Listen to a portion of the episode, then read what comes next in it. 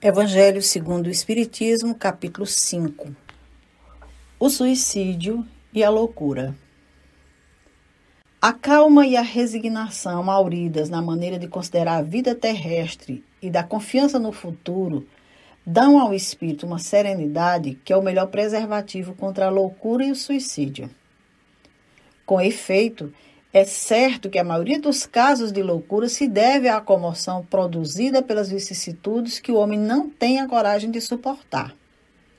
Ora, se encarando as coisas deste mundo da maneira por que o Espiritismo faz que ele as considere, o homem recebe com indiferença, mesmo com alegria, os reveses e as decepções que o houveram desesperado noutras circunstâncias.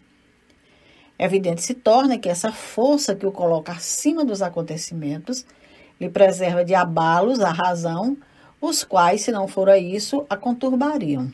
O mesmo ocorre com o suicídio.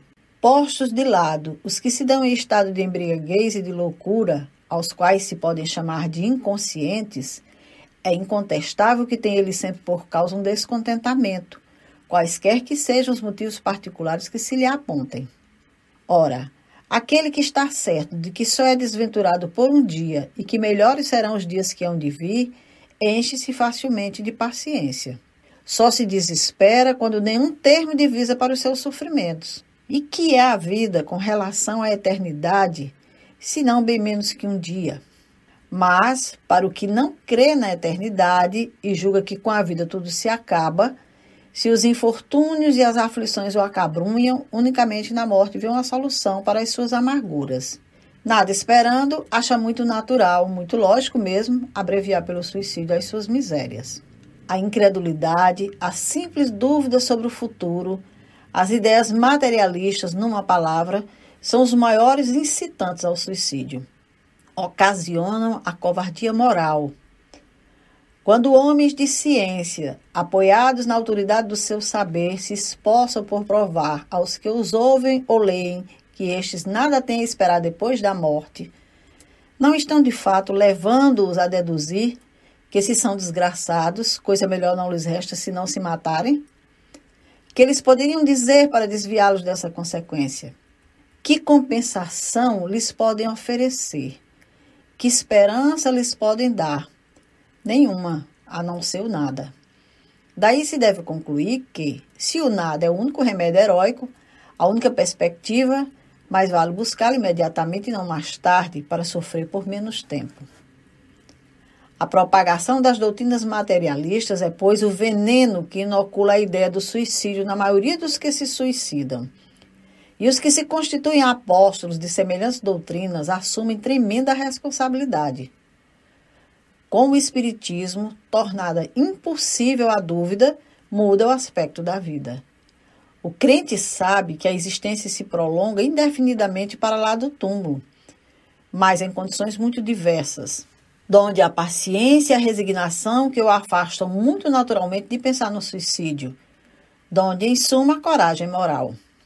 O Espiritismo ainda produz, sob esse aspecto, outro resultado igualmente positivo e talvez mais decisivo apresenta-nos os próprios suicidas a informar-nos da situação desgraçada em que se encontram e a provar que ninguém viola impunemente a lei de Deus, que proíbe ao homem encurtar sua vida.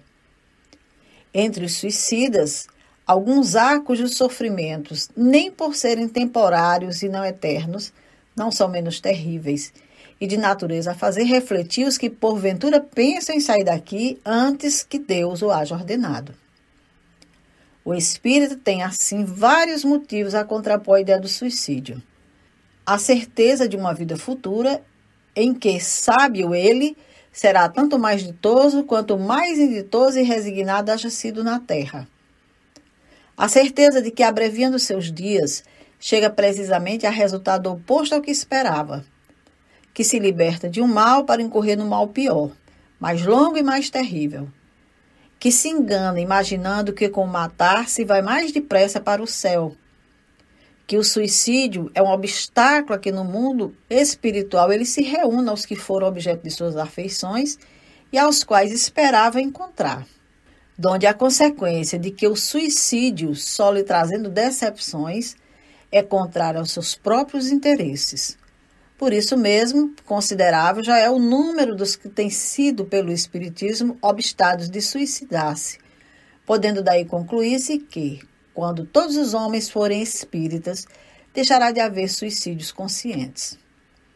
Comparando-se então os resultados que as doutrinas materialistas produzem com os que decorrem da doutrina espírita, somente do ponto de vista do suicídio, forçoso será reconhecer que, enquanto a lógica das primeiras a ele conduz, a da outra o evita. Fato que a